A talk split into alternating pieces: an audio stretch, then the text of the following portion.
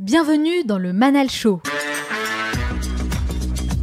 Vous avez l'habitude de m'écouter poser des questions à mes invités et cette fois je me prête à un tout nouvel exercice puisque c'est moi qui vais répondre à vos questions.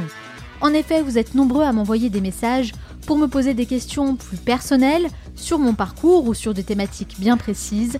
C'est pourquoi j'ai décidé de réaliser cette toute nouvelle série de podcasts. J'ai sélectionné les questions les plus pertinentes et celles qui reviennent le plus souvent D'ailleurs, j'en profite pour remercier chaleureusement toutes les personnes qui ont participé. Le format est court puisque je réponds à une question par épisode, toujours dans l'optique d'aller à l'essentiel et de vous apporter plus de valeur. Le Manal Show, c'est votre capsule inspirante pour devenir la meilleure version de vous-même.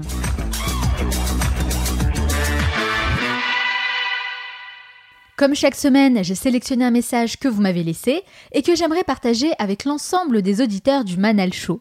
Et cette fois, c'est Rizlen qui nous dit Je suis le Manal Show depuis plusieurs mois maintenant. Je me suis non seulement enrichi des podcasts, mais également de sa newsletter, qui est toujours riche en références et en inspiration. Je la suis les yeux fermés et je ne peux que la conseiller à mes proches. Merci beaucoup Rizlen pour ce message, ça me fait énormément plaisir. Et en effet, hein, si vous écoutez le podcast mais que vous n'êtes pas encore inscrit à la newsletter, c'est que vous ratez euh, beaucoup de choses. Donc pas de panique, hein, tout le monde peut s'abonner, c'est gratuit. Rendez-vous maintenant sur le site lemanalshow.com. Et si vous souhaitez me laisser vous aussi un avis, eh bien rendez-vous tout de suite sur Apple Podcast pour me laisser 5 étoiles avec un message et je vous sélectionnerai pour la revue de la semaine prochaine. Alors soyez créatifs.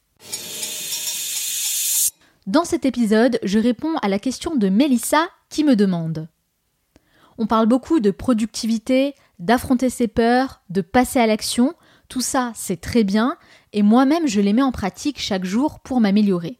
Seulement voilà, quand on n'a pas de créativité, malgré le fait de passer à l'action, bah, on stagne, dans la mesure où on n'a pas cette facilité et cette ingéniosité à créer de nouvelles choses ou de nouveaux projets. Alors dans ce cas, que faire? Je ne sais pas si je me suis bien exprimée et si tu vois où je souhaite en venir. Alors déjà, merci beaucoup, Mélissa, pour ton message. Je trouve que c'est une question extrêmement pertinente, vraiment très intéressante, et je pense comprendre où tu veux en venir en effet. J'imagine que tu aimerais savoir comment développer ta créativité pour avoir cette faculté à créer toujours plus de nouvelles choses, parce que l'envie est là, mais parfois ce sont les idées qui manquent. Ok. Alors ça, c'est clairement une thématique qui me tient spécialement à cœur, parce que je constate que quand on est enfant, on a tous cette faculté à imaginer des choses. On est super créatif. Et malheureusement, c'est une compétence qui s'estompe avec le temps. Alors Mélissa, essaye de te souvenir de ton enfance et de tout ce que tu étais capable de créer quand tu étais à la maternelle. Tu sais, euh, pour les cours d'art plastique par exemple. Franchement, on avait une imagination débordante, n'est-ce pas? On n'était jamais à court d'idées. Il suffisait simplement de nous donner euh, quelques crayons de couleur, de la colle, un peu de papier canson, et hop, on était prêt à exprimer notre créativité. Sans oublier le jeu, on passait notre temps à jouer. Et le jeu, c'est le meilleur moyen de booster sa créativité. Alors maintenant, je vous pose la question à vous. Quelle est la dernière fois que vous avez joué? Eh oui, j'imagine que ça remonte à il y a bien longtemps. Hein. Alors l'enfance, c'était vraiment la belle époque. Sans rire, hein.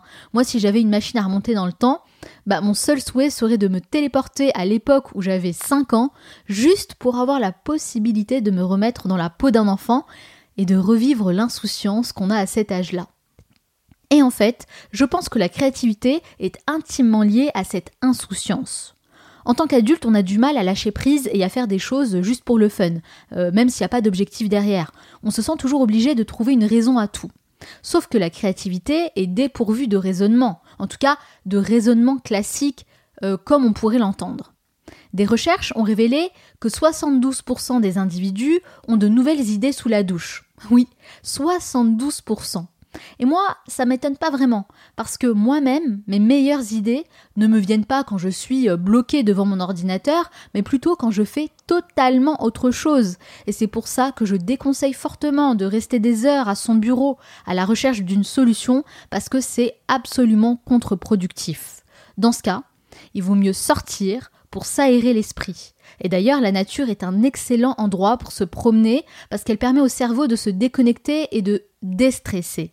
Et c'est quelque chose que vous pouvez faire facilement tous les jours.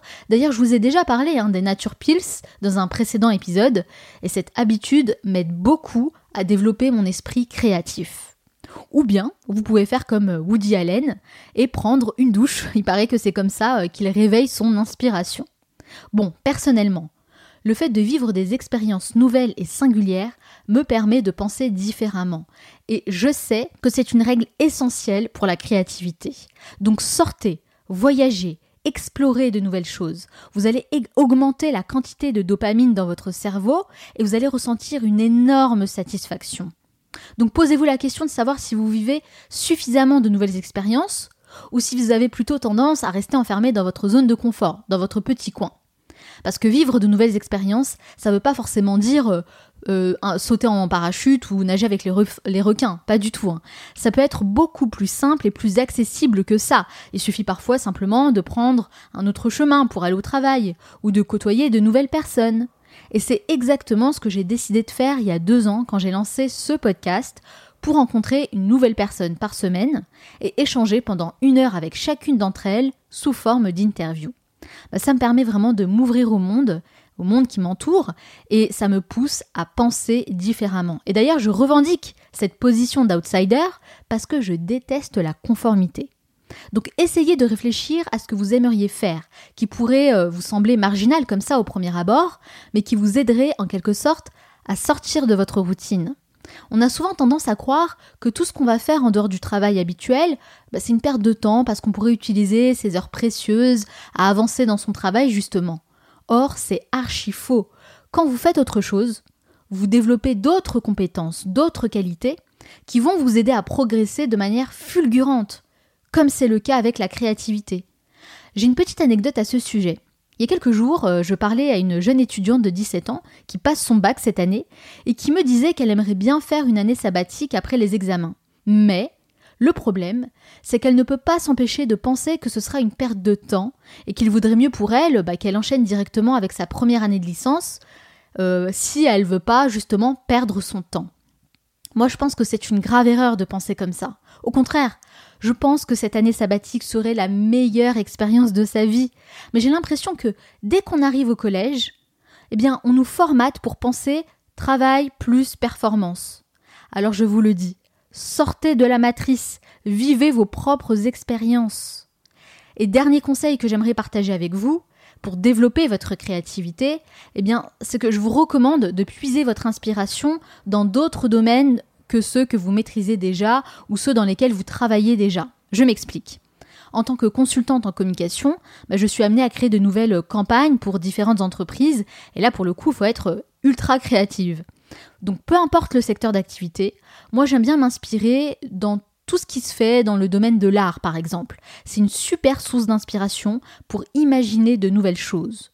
Donc je sors de mon domaine habituel qui est la communication pour m'inspirer dans d'autres domaines qui justement bah, m'aide à avoir de nouvelles idées. Bref, en tout cas, le maître mot, c'est changer d'environnement le plus souvent possible. L'une des choses essentielles à retenir sur la créativité, c'est que ça se cultive. On peut tous devenir créatifs grâce à nos expériences, aux voyages, aux rencontres et à notre environnement. Il faut entraîner notre pensée à sortir des sentiers battus pour, pour emprunter des voies inédites, parce que les bonnes idées ne viennent pas toutes seules, il faut les provoquer. Sans oublier que plusieurs études montrent que les adultes qui aiment jouer sont moins stressés, plus satisfaits de leur vie, plus créatifs et plus dynamiques. Donc, j'espère avoir répondu à ta question, euh, Mélissa, et tu sais ce qu'il te reste à faire. Lâche-toi, joue, explore et reste curieuse. J'espère que cet épisode vous a plu et que ça vous aidera à développer votre créativité. Je remercie toutes les personnes qui ont participé à cette série d'épisodes inédits en m'envoyant leurs questions. J'en ai reçu beaucoup et je n'ai pas pu répondre à tout le monde, mais sachez que j'ai lu tous vos messages, que j'ai soigneusement mis de côté, car je me donne le droit de réaliser une autre série de ce genre. En tout cas, c'est un concept qui vous plaît, donc je le ferai avec grand plaisir. Si vous souhaitez aller plus loin, vous pouvez vous inscrire à la masterclass qui aura lieu le 29 juin à Paris. Pour sécuriser votre place, cliquez sur le lien dans la description de ce podcast ou rendez-vous directement sur le site lemanalshow.com.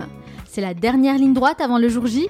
Onur Karapinar, qui sera mon invité de marque, et moi-même, on est dans les starting blocks et je peux vous dire qu'on est super enthousiaste à l'idée de vous rencontrer.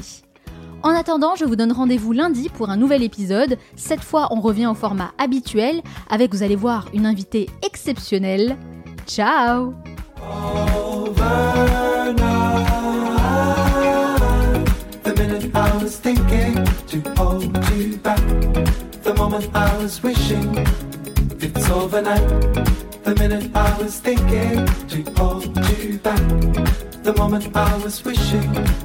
it's overnight. The minute I was thinking to hold you back. The moment I was wishing it's overnight. The minute I was thinking to hold you back. The moment I was wishing it's overnight. Slow